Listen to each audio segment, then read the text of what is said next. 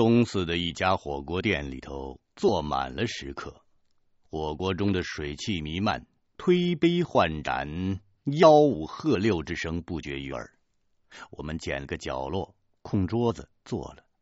大金牙连连给我倒酒，我心想这个家伙是想把我灌醉了套我的词啊，于是赶紧拦住他说：“金爷，这二锅头劲儿太猛，我量浅，我来皮的。”边吃边谈，话题就说到了倒斗的事。大金牙咧开了嘴，用指尖敲了敲自己的那颗金牙，对我们说：“二爷。”上眼，这颗金牙就是我在潘家园收来的，嘿，打从墓里挖出来的，那是前明佛郎金，嘿，那是在粽子的嘴里头拔下来的，我没舍得卖，把自己的牙拔下来，咱给换上了。这这这人也真是的，吃饭的时候净挑恶心的说，还让不让人吃啊？舍不得花钱，你直接说。我赶紧把话题岔开，跟他谈些别的事情。钱压奴婢手，一押当行人。我们随便聊了一些看风水、墓穴的门道，又说了一些当年在昆仑山当工兵的事迹，听得大金牙是啧啧称奇呀，对我佩服的五体投地。大金牙的爹被国民党抓壮丁之前，是跟一位湖南姓蔡的刀斗高手学徒的，对挖坟掘墓的勾当所知甚多，但是对于那些寻学的本事，那就没学会了，因为他师傅蔡先生本身也不懂风水之术。民国十二年之后，洛阳农民李鸭子才发明了洛阳铲。在此之前，他们这一派主要是用鼻子闻，为了保持鼻子的灵敏的程度，都忌烟酒辛辣。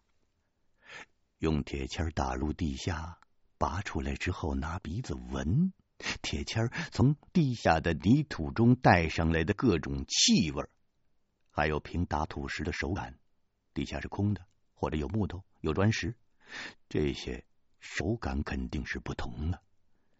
其实这和用洛阳铲打土的原理差不多，只不过一个是用鼻子闻，一个是用眼睛瞧。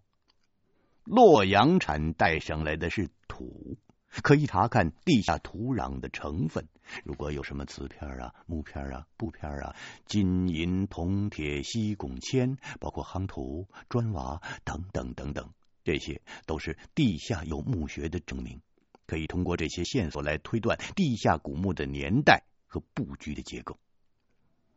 不过，文土这个手艺到了大金牙这儿就失传了。他爹双腿残疾，他从小呢又有先天性的哮喘，就不再去做摸金校尉了。一般干这行的都见过不少真东西，凭着这点眼力，他做起了古玩的生意了。我开玩笑的说：“哼。”您祖上这手艺潮了点，我听我家里的长辈说过一些倒斗的事情。真正的高手，那没有用铁签、洛阳铲的，那都是笨招。有本事的人走到一处，拿眼一看，那就知道地下有没有古物，埋在什么位置，什么结构。这些人那一眼就能看出来。凡是风水绝佳之所，必有大墓。能埋在里边的生前那都不是一般人，这种墓里边全是宝贝。真正的大行家对洛阳铲那些东西是不屑一顾的，因为地下土壤如果不够干燥，效果就会大打折扣。特别是在江南那些富庶之地，降雨量很大，好多古墓都被地下水淹没了，地下的土层被冲得一塌糊涂。大金牙听我说的天花乱坠，对我更加推崇了。他说：“哎呦，我我胡爷，我算服了。我常言怎么说来的？朝闻道，夕可死矣。听了您这一番高论呐，我算没白活这么大岁数。就像您这种既懂风水术，又当过工兵，了解土木工程作业的人才，那真可是可遇而不可求啊！哎，我说，就您这种本事，您要是不做摸金校尉，可惜喽。我摇了摇头说：“那种缺德的事儿，我不打算干。”我刚说的那些个，都是听我祖父讲的。他老人家当年也做过摸金校尉，结果呢，碰上了个大粽子，差点把命搭上。大金牙说：“这风险肯定是有的，那揣上几个黑驴蹄子也就不怕了。而且正所谓道义有道啊，道斗的名声是不好。”那都是因为一些下三滥的毛贼败坏的，他们根本就不是这行里人，他们不懂得规矩，他们到处破坏性的乱搞，那哪能不招人恨呢？倒斗的历史要是追溯起来啊，那恐怕不下三千多年了。当年三国的时候，曹操手下有一支部队。专门挖掘古墓里的财物，以充军饷，咱们这才有了摸金校尉的别称啊！传至解放前，这行里边共分东南西北四个门派。到了现代，人才凋零了，已经没剩下几个人了，仅存的几个人也都金盆洗手不干了。现在的那些小辈儿。那都是些乡下的闲汉，一帮一伙成群结队的去挖坟掘墓，哪里懂得什么行内的两步一曲、三香三拜、吹灯摸金的规矩啊？啊，多少好东西都毁在他们手上了。大金牙感叹了一阵，又对我们说。哎我说，我吧，我常年哎在潘家园倒腾这玩意儿。哎，您二位将来要是有什么好东西，我可以负责给你们联络买家。你们哎，你们亲自去谈呐，谈成了给点提成就成。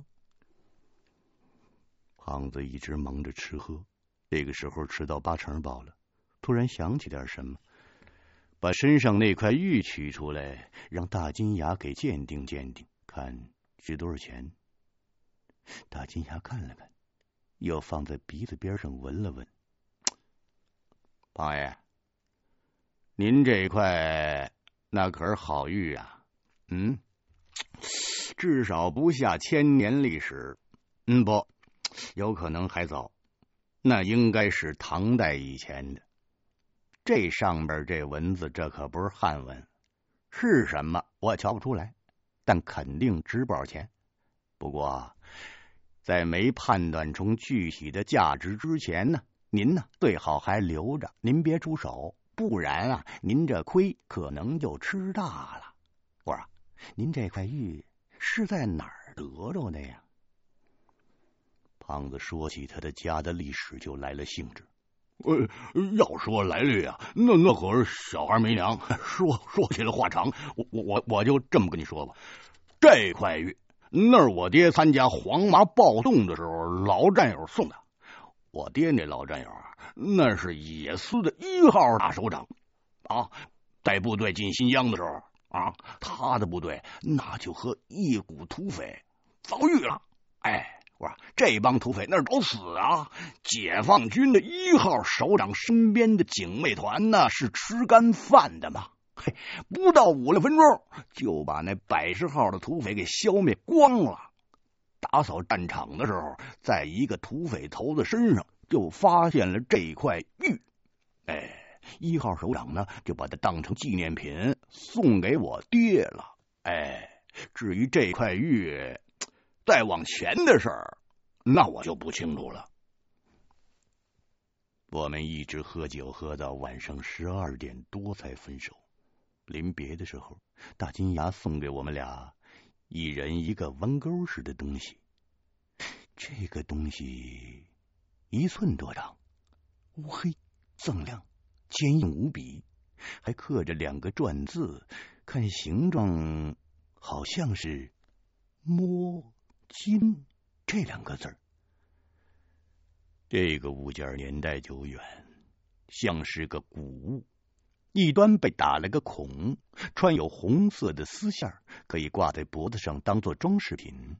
大金牙说：“哎，我说咱们哥们那一见如故，这两个那可是穿山甲的爪子做的护身符，给你们二位做个念想啊！有空您就来潘家园找我。”青山不改，绿水长流，咱们后会有期。我和胖子回到了我们在崇文门附近租的一间小平房，酒喝的太多了，晕晕乎乎的，一直睡到了第二天的中午。醒过来之后，躺在床上，盯着又低又矮的天花板，我想了很多很多。盗墓这个行当，对我来说其实不算陌生。我有把握，我有把握找到一些大型的陵墓。钱对我来说不是最重要的东西，可以说我一点都不在乎没钱。但是生活总是充满了矛盾，现在的我又太需要钱。这个时候，胖子又醒了。他揉了揉眼睛，见我正盯着房顶子发愣，就对我说：“我说老胡，想什么呢？今儿你不说，我知道。不是大金牙的话让你心动了，是不是？哎呦，我这心里也痒痒了。我说，咱们哥俩到底怎么着呀？啊，就等你一句话。”我拿出了大金牙送的那枚护身符。胖子，你别拿他当什么好人，他也是做生意的，他无利不早起。这个东西那是三国时曹操手下摸金校尉所佩戴的，这么贵重的东西，他能够随便给咱们？他是看上咱俩的本事了，他想从中得点好处。胖子急了。是吧？我我我早看他就不是什么好鸟。哎，一一会儿我去潘家园啊，给给给给给那那那那颗大金牙，我把把把它掰下来，我扔茅坑子里头。我话虽这么说，但是我们俩一合计，觉得还是应该互相利用，暂时别跟他闹翻了。哎呀，我性格上的缺点就是太冲动。做事不太考虑后果，觉得盗墓这条路可行。这个世界上的任何事物都有它的两面性啊，好事可以变成坏事，坏事可以变成好事，这是辩证法呀。那些帝王将相的墓中有无数的财宝，但是能说这些好东西就属于墓主人吗？还不是从老百姓身上搜刮剥削来的吗？取之于民，理应用之于民嘛。啊，怎么能让他们永远陪着那些枯骨沉睡在地下呢？要做就做大的，那些民间的墓葬没意思，多数没什么值钱的东西，而且取老百姓的东西损阴德呀。我曾经听我祖父讲过摸金校尉的规则，和盗墓贼那是大有不同。盗墓贼都是胡乱挖、胡乱拿，事儿做的绝，管你什么忠臣良将、什么当官的还是老百姓的，有谁是谁，没半点规矩可言。就算有，也都是农民们自己琢磨出来的，根本不是那么回事儿。摸金校尉们干活啊，那就不一样了。凡是掘开大墓，在墓室的地宫里都要点上一根蜡烛，放在东南角的方位，然后开棺摸金。死者最值钱的东西，往往都在身上带着。一些王侯以上的墓主，都是口中含珠，身负金玉，胸前还有护心玉，手中抓有玉如意，甚至连肛门里都塞着宝石。这时候动手，不能损坏死者的遗骸，轻手轻脚的从头顶摸至脚底，最后必给死者留下一两样宝物。在此之间，如果东南角的蜡烛熄灭了，那就必须把拿到手的财物原样放回，恭恭敬敬磕三个头，按原路退回去。因为传说有些墓里是有魂魄的，至于他们为什么不入轮回，千百年中还一直留在墓穴内，那就不好说了。那很可能是舍不得生前的荣华富贵，死后还天天盯着自己的财宝，碰上这样舍命不舍财的主，那也就别硬抢他的东西了。哎呀，最后啊，最后我跟胖子决定了，干他娘的，坐定摸金校尉了，什么收不收良心的钱子，咱就当良心呢，让狗吃了。哎，不对，吃了一半儿，嗯，也不对，不妨换个角度看。嗯，现在是八十年代了，那不都提倡什么什么奉献吗？现在也该轮到那些剥削劳动人民的王公贵族们奉献奉献了。不过这些死鬼们觉悟很低，别指望他们自己爬出来奉献。这种事儿，咱们就代劳了。打他们这些封建统治阶级的秋风。收拾金瓯一片，分田分地真忙。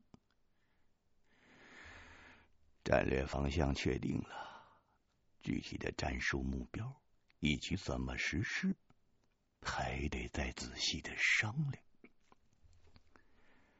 在盗墓之风最盛行的河南、湖南、陕西这三个地方。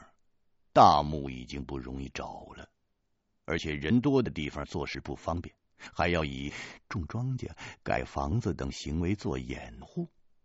要干好喽，最好就去深山老林、人迹罕至的地方。要是说起在深山老林中我所见过的大墓，排在头一位的肯定是牛心山的那座了。我上山下乡的时候还太年轻，什么都不懂。以我现在的阅历判断，那座墓应该是北宋之前的，盛唐时期，多是实行以山为陵的。这种风气一直延续到宋代的初期。南宋以后，国力渐弱，再也没有哪个皇帝的墓陵敢有那么浩大的工程了。胖子问我。你不是说牛心山里闹鬼吗？能不能找个不闹鬼的搞一下啊？咱们对付狗熊野人倒也没什么，可是要是遇上鬼，可就不知道该怎么下手了。我说，第一，这个世界上没有鬼。我上次跟你说的可能是我高烧产生的幻觉。第二，咱们这次初次行动不一定非要动手开山。你还记得燕子们他们屯子里好多人都有古董吗？咱们去收上几个来，然后卖了，就省得费劲儿拔力的折腾。当天我们两个人分头准备，胖子去把剩下的录音带都处理了，我呢则去旧货市场买了一些必备的工具：手电、手套、口罩、蜡烛、绳索、水壶。最让我喜出望外的是买到了两把德制的工兵铲。我把工兵铲拿在手里，感觉那就像是见了老朋友。这种工兵铲是德国二战时期装备山地突击师的，被苏联缴获了很多。中苏友好时期，有一部分流入了中国的境内。德制工兵铲很轻便，可以折叠了挂在腰上，而且钢口极佳。别说是挖土挖盐了，到了危险的时候，抡起来还可以当兵器用，一下就能削到敌人半个脑袋。唯一遗憾的是没有买到防毒面具。当年全国搞三防的时候，民间也配发了不少六零式的防毒面具，而且在旧物市场偶尔能看到卖。今天不凑巧没买到，只能以后再说了。此外还缺一些东西，那些都可以等到刚刚银子再准备吧。总共花了一千五百多，主要是那两把铲子太贵了，六百一把，价儿咬死了。最后我身上只剩下六块钱了，这可糟了，没钱买火车票了。多亏胖子把录音带甩了个精光，又把我们租的房子退了，三轮卖了，这就差不多够来回的路费了。连夜去买了火车票。我当年离开那儿的时候还不满十八岁，十几年没回去了，一想到。又能见到多年不见的乡亲们，我们俩都有点激动了。列车是转天下午两点发车的，我们俩激动的一宿都没睡。我问胖子：“咱们总共还剩下多少钱呢？”胖子数了数说：“还剩下一百五，这点钱也就够回来的路费和伙食费了。”我一想，这可不行啊！咱们十几年都没回去了，咱们空着两个手去见乡亲们，这这这太不合适了。得想点办法，弄点钱呢，给乡亲们买点礼物才是啊。胖子说：“干脆把我这块玉卖了，换个千八百的。”我说：“你还是留着吧。啊，你呀，你别是总惦记着你爹留给你的这点东西，卖出去。”那可就拿不回来了，别到时候把你的肠子都悔青了。最后我找出了一点值钱的东西，我们身上有块英歌牌机械表，是我当上连长的时候我爹给我买的，属于限量供应的限量版，有钱都不一定能够买得到，在当时的市面上能够值二百多块钱。我去潘家园把表卖给了大金牙，这家伙什么都收。一听说我们要去内蒙动手，他还赞助了我们一百块钱，并且约定我们俩如果找到东西，由他联络买主。八十年代，三百块钱足够普通家庭过两三个月的奢侈生活了。那是一笔很可观的钱了。用这三百多块钱，我买了不少吃的东西，都是米饯、奶糖、罐头、巧克力、茶叶之类的。这些在山里是吃不到的。剩下的钱，在黑市全都换成了全国粮票。两天两夜的路程，在充满期待的心情中。显得有些漫长。到了站之后，还要坐一天的拖拉机，然后再走一天一夜的山路。我们俩进山之后，走了不到一天，就再也走不动了。携带的东西太沉了，每个人都要负重一百多斤。我咬咬牙还能坚持，胖子是真不行了。坐在大树底下喘着粗气，连话都说不出来了。多亏碰上了从屯子里出来办事的会计，我们插队的时候，他还是个半大的孩子，成天跟在我们屁股后头玩，一口一声的管我们叫哥。会计一看我们这么多行李，赶紧又跑回村，叫了几个人牵着毛驴来接我们。这些上了年纪的我们都认识，还有两个十二三岁的丫头，是我们离开以后才出生的，他们都管我叫叔。我我听着就别提多别扭了。我问会计：“哎，怎么屯里就没见年轻的男人们呢？”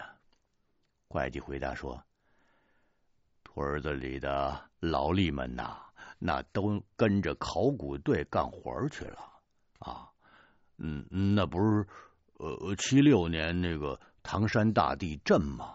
啊，这个虽然跟俺们这旮瘩啊离的是十万八千里，啊，但是跟俺们这旮瘩呢，那属于一条地震带啊。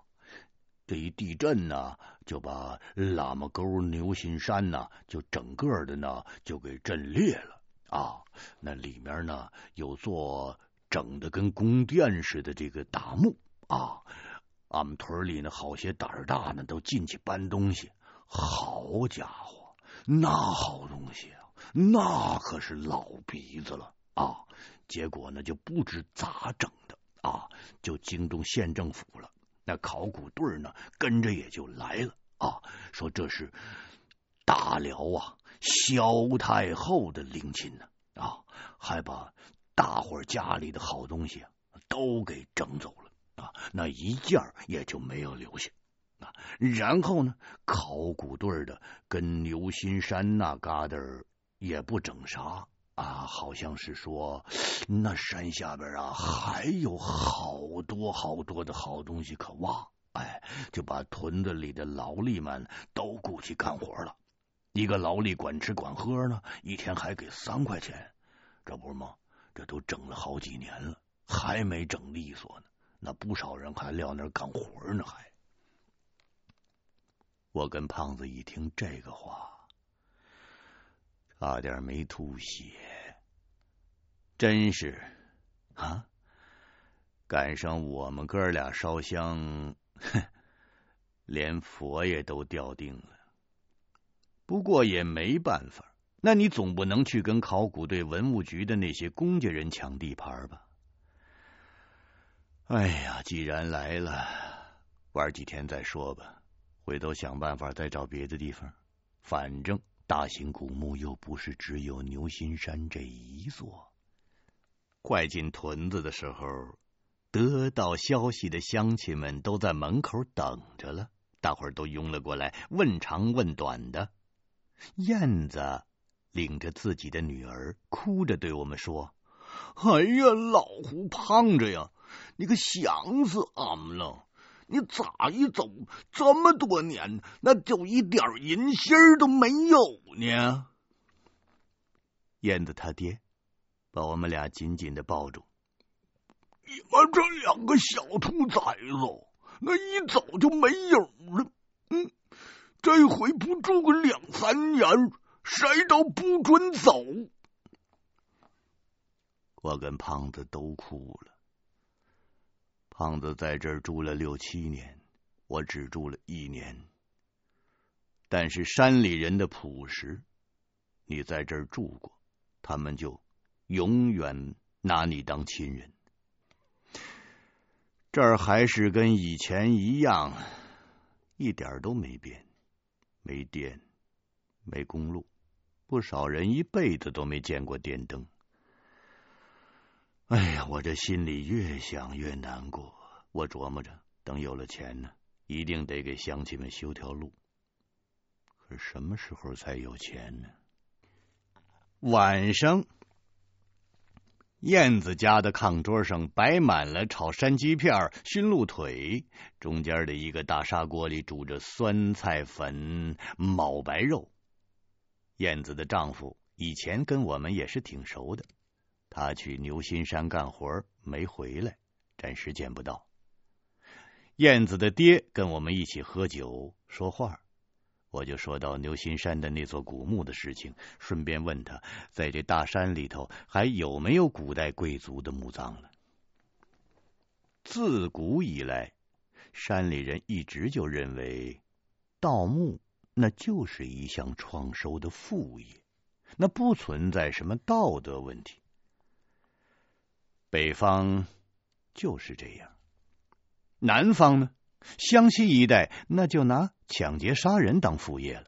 山民白天为农，晚上为匪，躲在林子里专杀过往的外地的客商，从不留活口。这是千百年的生存环境所迫。靠山吃山，靠水吃水，穷山恶水，那就吃古墓了，吃过路的活人了。只要附近有古墓，就会有人去挖。偏远的地区，山高皇帝远，王法那是管不到这儿的。虽然这个道理在法律上没有人能说得通，这附近的古墓。大多年代太久了，沧海桑田，早就没了明显的标记了，要不然早就被山民们挖光了。燕子他爹说，很久以前还没解放的时候啊，这屯子里也出过几个年轻的业余的盗墓贼，当时还不知道牛心山有墓。他们去了一个传说中的地方挖墓掘金，结果不知碰上了什么，全都是有去无回了。燕子的二叔那就是其中之一。那个传说中的地方，燕子他爹知道大概的方位，但是一直没敢去过。说起这个事儿，让老人陷入了回忆。他点上了亚布力老烟袋，吧嗒吧嗒抽了几口，沉思了很长的时间，才开口说：“啊，你们想找古墓啊？嗯，这附近呢，除了牛心山呐，都没有了。”故老相传呐，从这儿向北，哎，进团山、进山五天路程，在中蒙边境的黑风口啊，那有一条野人沟。那传说那一片那全是大金王公贵族的坟墓啊。不过那个地方那是人迹罕至，还有野人出没呀。你们有胆子去吗？野人沟，野人沟的名字当初我也听过，不过并没有听说那里有古墓啊。上一波的盗墓贼究竟是被什么东西所害？别说我不知道。燕子他爹不知道，那就是整个屯子里的人都没人说得清楚。深山老林，危险的东西太多了，各种野生猛兽，甚至天气变化、自然环境都可能要了你的命。要是碰上了大烟炮，给误到了里面，那就算是大罗神仙，你也逃不出来。我们去意坚决，燕子他爹也阻挡不住。屯子里没有人真正去过黑风口野人沟，只知道大概的方位。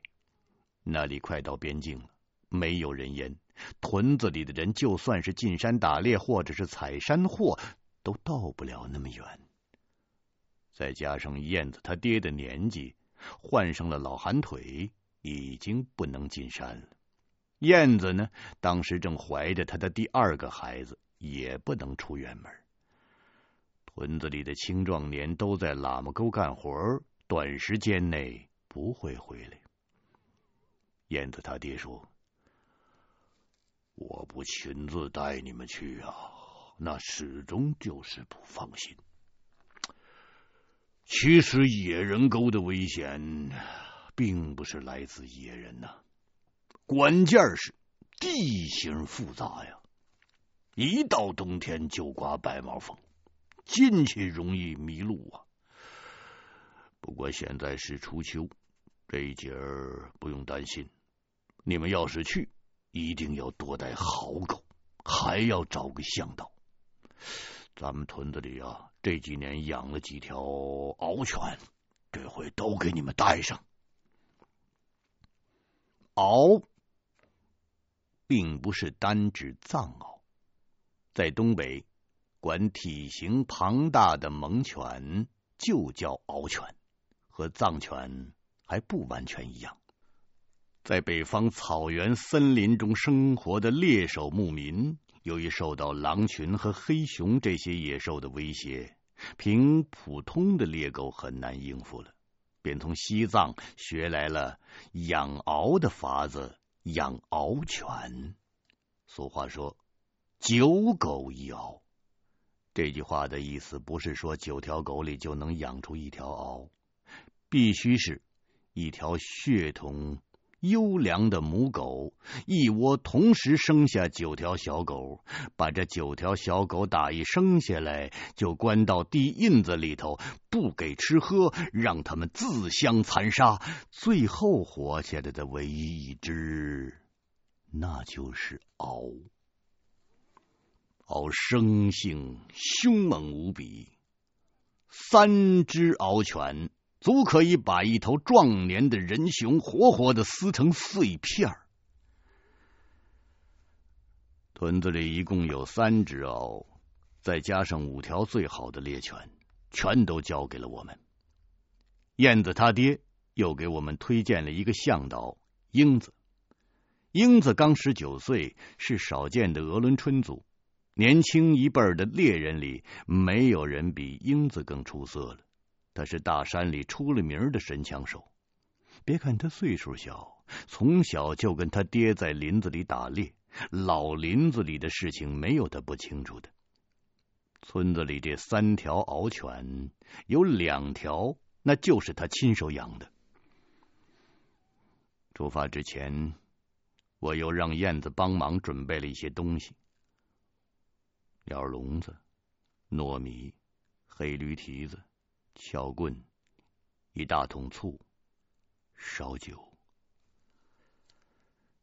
等收拾停当，燕子他爹千叮咛万嘱咐，实在找不到就别勉强，快去快回，一直把我们送进团山子，他才回去。对于找古墓。我是比较有信心的，只要能盗野人沟，没有古墓那也就罢了。倘若真有，我肯定能够找到。关于盗墓的事，我从书上学到了一部分知识，还有大部分都是以前听祖父讲的。我祖父胡国华在旧军阀部队里当过军官，他手下有些士兵曾经是东陵大盗孙殿英的部下。参加过挖掘多次大型盗墓行动，经验丰富。我祖父的所知所闻，多是听他们所言的。历来盗墓就分为民官两种，官盗那都是明火执仗的干，专挑地灵下手。秦末的楚霸王项羽。应该就是官道的祖宗了。至于三国时期的掘子军、摸金校尉等，那只不过是把官道系统化，形成流水线作业了。民间呢，那也有业余和专业之分。业余的有什么挖什么，专业一些的就只找贵族王侯的坟墓，小一点的瞧不上眼儿。而盗墓的关键。在于能找到古墓，这可是一门极深的学问。中国数千年朝代更换、兴废变化，帝王陵墓的建造和选位都不太一样。在秦汉时期，上行下效，多是閭斗式的墓葬。閭斗就是说封土堆的形状，像是把两米的斗翻过来盖在上面，四边。见棱见线，最顶端呢是个小小的正方形的平台，有些像埃及的金字塔，只不过中国的多了一个边儿，却与在南美发现的失落的文明玛雅文明中的金字塔惊人的相似。这中间的联系就没有人能推测出来了。唐代呢，开山为陵，工程庞大，气势雄浑。这也和当时大唐盛行的国力有关。唐代的王陵到处都透着那么一股舍我其谁，天下第一帝国的风采。从南宋到明末清初这一段时期呢，兵祸是连年不断。中国古代史上最大的几次自然灾害也都出现在这一时期。国力虚弱，王公贵族的陵墓的规模就不如以前那么奢华了。再后来到了清代、康乾时期，国家的经济与生产力得到了极大的恢复，陵墓的建筑风格为之一变，更注重地面的建筑，与祭奠的宗庙园林相结合，吸取了前朝的防盗的经验。清代地宫墓室的结构，那都是非常的坚固的，最难以下手的。说到底，不管哪朝哪代。中国数千年来的墓葬形式，都来源于伏羲六十四卦繁衍出来的五行风水布局，万变不离其宗，都讲求占尽天下形势。归根结底，那就是追求八个字：造化之内，天人一体呀。再往前走，就是茫茫无尽的原始森林。英子带着八条大狗在前边开路，胖子牵了匹矮马，驮着帐篷等等物资装备。我呢，拎着猎枪走在后边。一行人就进入了中蒙边境的崇山峻岭。胖子一边走。一边问前边的英子：“哎，我说大妹子啊，这个野人沟的野人到底是怎么回事啊？野人究竟是个什么东西啊？啊，大妹子，我说你见过没有？”英子回头说：“俺也不知道啥是野人。俺爹说，这些年好多人都见过，但是没有人捉过活的，死的呢，也没有见到过尸首。”见过的呢，也说不清楚是个啥样子。我在后边笑着说：“胖子，你可真是没文化。顾名思义，野人那就是野生的人呢。以后啊，你得好好学啊。你知道什么是野生的人呢？就是在野地里生的，也可能是树上结的，也可能是地里长的。反正吧，哼，就不是人工的。”神农架野人的传说由来已久，我在部队里就曾经听到过。据说有个解放军战士曾经在神农架开枪打死过一个野人，野人的尸体掉下了万丈悬崖，到最后也没弄清那个野人到底是人。还是一只长满了毛的大猴子。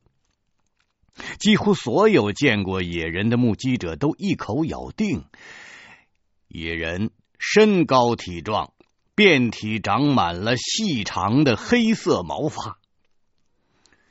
听英子给我们讲，黑风口的那条野人沟，以前不叫野人沟，叫做死人沟。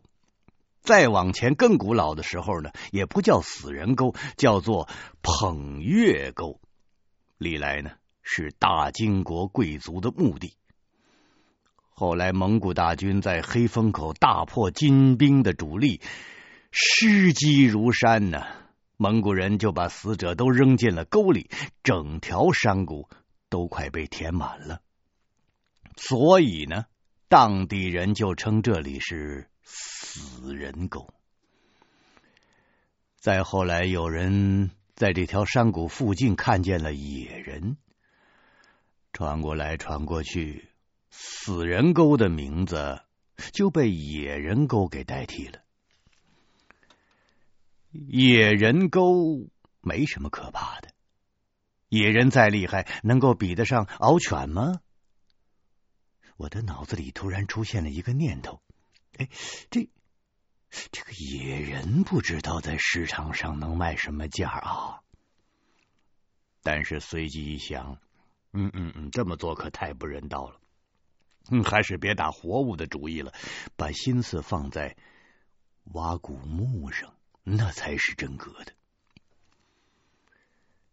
由于带着马匹，不能爬坡度太陡的山，遇到大山就得绕行。这一路行来格外的缓慢。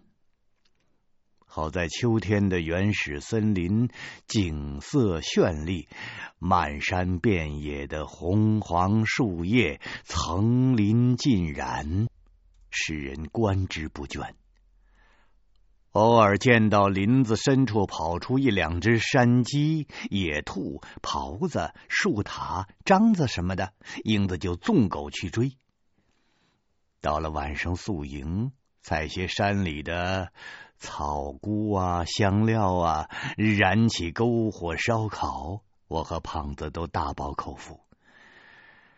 这些天就没吃过重样的野味。在这大山里行路，如果没有带猎狗，就只能睡在树上。我们带了三只巨獒，再加上五只大猎狗，这种力量在森林中几乎没有对手，除非是碰上三只以上的人熊。英子说：“獒啊，是人熊的克星。”林子里的人熊听见嗷的叫声，马上就会远远的躲开。所以呀、晚上睡觉我们都睡在帐篷里了。忠实的猎犬们在帐篷周围放哨，没什么可担心的。哼，这些狗啊，比人可靠多了。英子的脾气比燕子年轻的时候可重多了。气死独头蒜，不让小辣椒。走什么路线呢？吃什么东西啊？这些都得听他的。谁让他是向导呢？那些狗啊，也听他的。我虽然当惯了连长，在他这儿啊，也只能是忍下来当普通一兵了。不过这英子确实有两下子，打猎、寻路、找泉水。分辨蘑菇有没有毒，在深山里怎么去找木耳、蘑菇、榛子、都市党参、五味子等等，简直就没有他不懂的。而且山里有些动物，我都叫不上名字来，平生从来没有见过，英子却都能够说得出来。这是什么什么动物，在什么什么环境里生活，以什么什么为食，用什么什么陷阱可以活捉？我跟胖子听的是大眼瞪小眼，只能说两个字了：服了。沿途无话，书说简短。众人小行夜宿，在原始森林中行了六七日，终于。到达了中蒙边境的黑风口。黑风口的森林之密呀，难以形容。深处几乎没有可以立足的地方，全都是红松、落叶松、桦树、白杨等耐寒的树种。地上的枯枝败叶一层盖一层，走一步陷一下。人还好办，就是马的自重很大。经常陷住了，动不了。我们只好使出了吃奶的力气，连拉带拽，就这么走一段推一段的蹭着前进。也不知道最下面有多少年月了，腐烂的枝叶和陷在里面而死的野兽，发出了一阵阵腐臭的味道。这种恶臭。又混合着红松和野花的香味，闻起来怪怪的，但是闻多了之后，让人感觉还有点上瘾似的。到了黑风口，剩下的事儿就是我的了。我们找到了一条山谷，这里应该就是传说中的野人沟了。这里的地貌没有什么奇特的地方，没有喇嘛沟那么猛恶。但这只是直观的感觉。英子说：“看起来呀，这个谷里肯定有大烟泡，务必看清楚了再下去。要是陷到大烟泡里头，那可就出不来了。要想下到野人沟，每个人必须准备一根大木头棍子探路。下边的落叶太深，比沼泽地还厉害。”幸好现在不是雨季，否则别想下去。野人沟属于大兴安岭山脉的余脉，两边的山势平缓，整个山谷南北走向，东西两侧都是山丘，最中间的地方，终年日照的时间都很短，阴气沉沉的，谷中。积满了枯烂的树叶、荒草，除了些低矮稀疏的灌木，没有生长什么树木。出了山谷，树木更稀了，原始森林到此为止了。再向前两百多里，那就是辽阔的外蒙大草原了。这个时候已经黄昏了。血红色的夕阳挂在天边，我们登上了山坡，放眼眺望，只见红日欲坠，天际全都是大片大片的红云，整个天空都像被浓重的油彩所染。森林覆盖的绵延群山，远处没有尽头的大草原。都在视野里慢慢的变得朦胧起来，真是苍山如海，残阳似血呀！胖子见到这个美景，他心怀大畅的说：“嘿呦喂，哎，我我我说老胡啊，哎呦，这景可可太美了，咱这趟可没白来呀！”而我呢，这个时候最记挂的是野人沟里的古墓。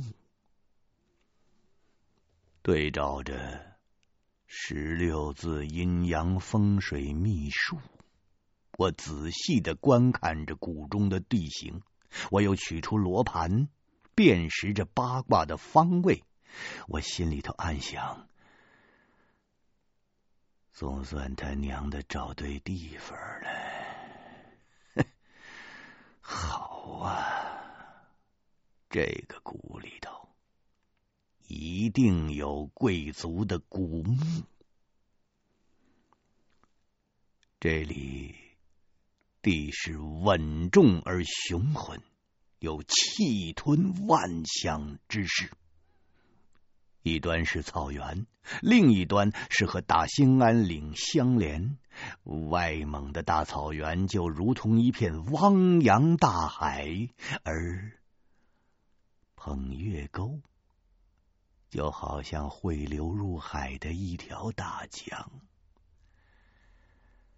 虽然这里的风水气派不足以埋葬帝王，但是。埋个王爷、万户侯、大将军之类的大官，那是绰绰有余。等到月上中天之时，月光就会为我们指出那古墓的方向。天色渐渐的晚了，太阳逐渐沉入了西方的地平线。大森林即将被阴影吞没了。这里之所以曾经被称为捧月沟，是因为月亮升至山谷正上空的时候，仰面躺在山谷的最深处，抬头去看天空。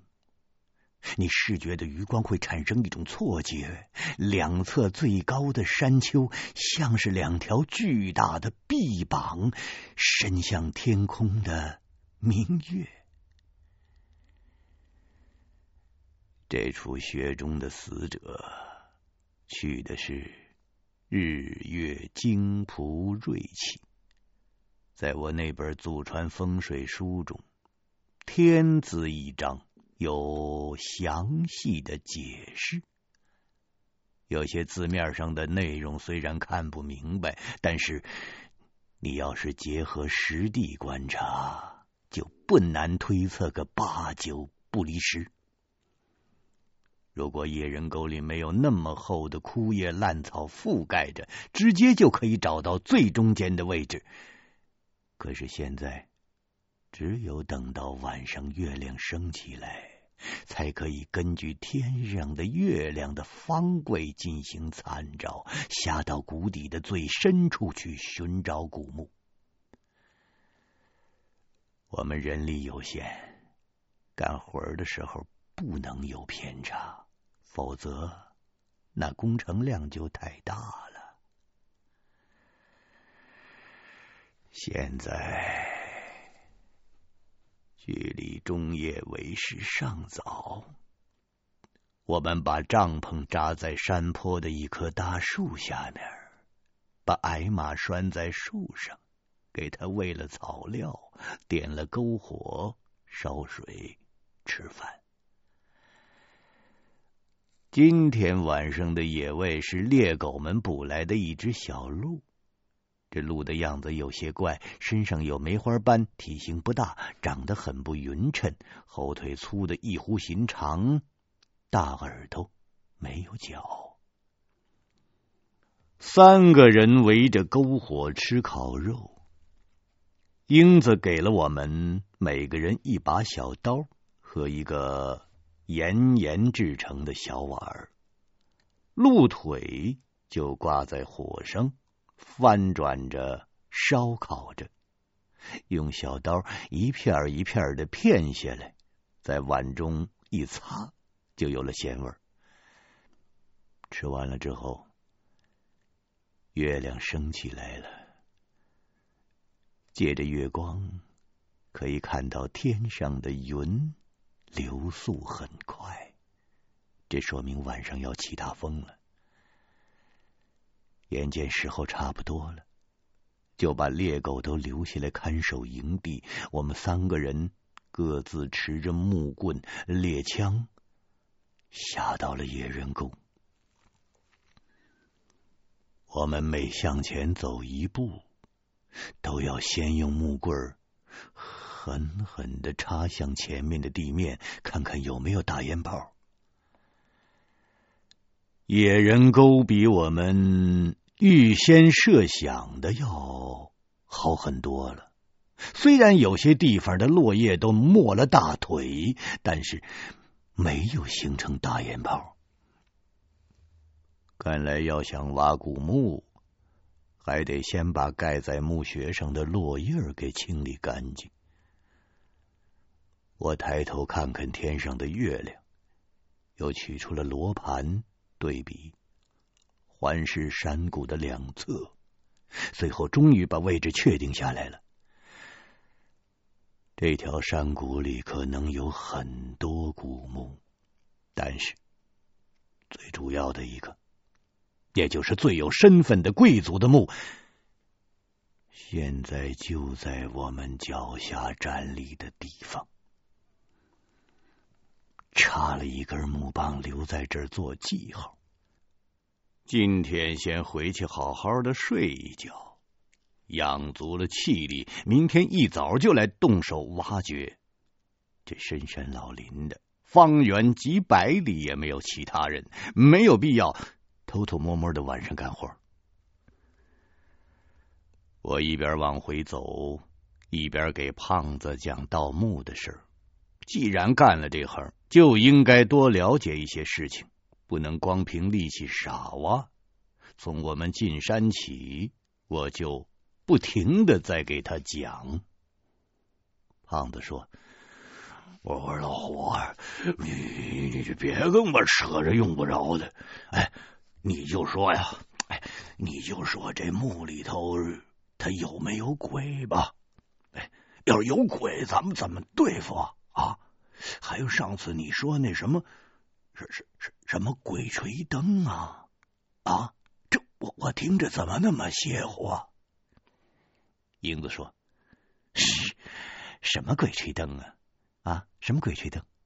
是不是俺们东北说的那个呃烟炮鬼吹灯啊？”我说：“不是东北的那个，是。”摸金校尉们的一种迷信行为，其实也不一定没用。墓室里的空气质量不好，如果蜡烛点不着，人要是进去，肯定会中毒而死。这些从科学的角度呢，也可以解释。再说了，古墓里怎么可能有鬼呢？啊，那都是迷信。传说，就算有，咱们也不用担心。我我都准备好了啊，黑驴蹄子、糯米之类的辟邪的东西。总之一句话啊，盗墓就别信邪。哎，要是怕鬼呀、你就别盗墓。胖子恍然大悟了，嘿呦！哎呦，闹闹闹半天呢！我我我我我我懂了，你让燕子准备这些东西，那就是为了辟邪。哎呦，哎呦，明白了。这么说呀，我还以为你牛哄哄的，你真不怕鬼呢。哎，对了，那那醋跟鸟笼子是干什么用的呀？我刚要回答。这时候，就听山坡上传来一阵猎犬的狂吠声。我们三个人心里都是一沉，心想：该不会是有什么野人、野兽来袭击我们的营地了吧？不过那儿有三只巨鳌，野兽就算是吃了雄心豹子胆，他也不敢来惹麻烦。那究竟是什么东西引得猎狗们乱叫呢？我们急忙紧走两步，赶回山坡。回到帐篷的旁边啊，一副血淋淋的场景出现在面前了。我们拴在树上的矮马，不知道被什么猛兽撕咬，整个肚子都破开了，肚肠子流了一地。矮马还没断气儿呢，倒在地上，不断的抽搐着，眼见是活不成了。猎狗们围着矮马周围，冲着矮马在狂叫着，好像见到了什么可怕的事情。那叫声中充满了不安和躁动。按常理说，马和狗是好朋友吗？矮马绝对不会是狗咬的呀。那会是什么野兽咬的呢？这三头巨鳌、五只猎犬环绕在左右，竟然都没有抓到这个行凶的野兽。环顾周围，哪有什么野兽的踪影啊？唯有空山寂寂，野风吹得林中树叶沙沙作响，我们握着猎枪的手心里现在都是冷汗。马嘴里吐着血泡泡，鼻孔里冒着白气儿，他的肚肠子虽然流了一地，却一时半会儿咽不了气。英子对准马头开了一枪，结束了他临死的痛苦。我忽然发现，马的肠子在动，不是出于生理反应的那种抽动，而像是被什么东西拉向地下。拉扯海马内脏的东西，他他就躲在马的尸体的下面。